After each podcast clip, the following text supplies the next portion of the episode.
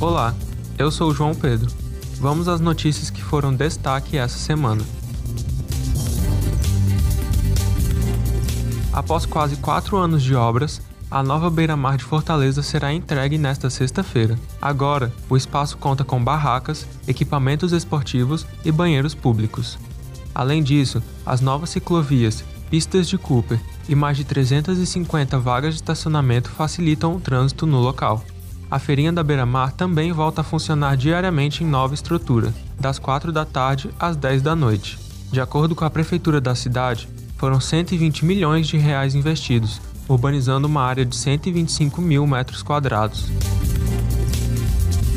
Pesquisadores da Universidade Federal do Ceará desenvolveram moléculas sintéticas que bloqueiam a entrada do coronavírus em células e reduzem a chance de infecção.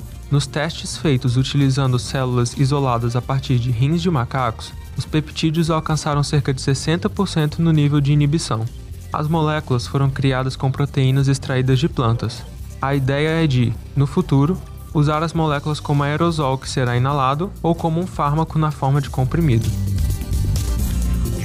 O preço dos alimentos deve aumentar com a chegada de frente fria histórica no sul do país.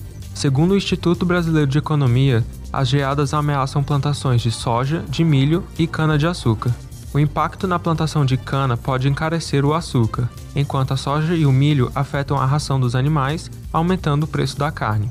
Dados do Instituto Nacional de Meteorologia apontam que a cidade de Bom Jardim da Serra, em Santa Catarina, registrou menos 2,4 graus Celsius na última terça-feira. Essa foi a temperatura mais baixa do Brasil em 2022. Esse foi o Boletim NPJ. Obrigado e até a próxima. Esse boletim foi produzido e apresentado por João Pedro. Gravação e edição: Giovanni Gomes. Orientação: Kátia Patrocínio e Vânia Tájura.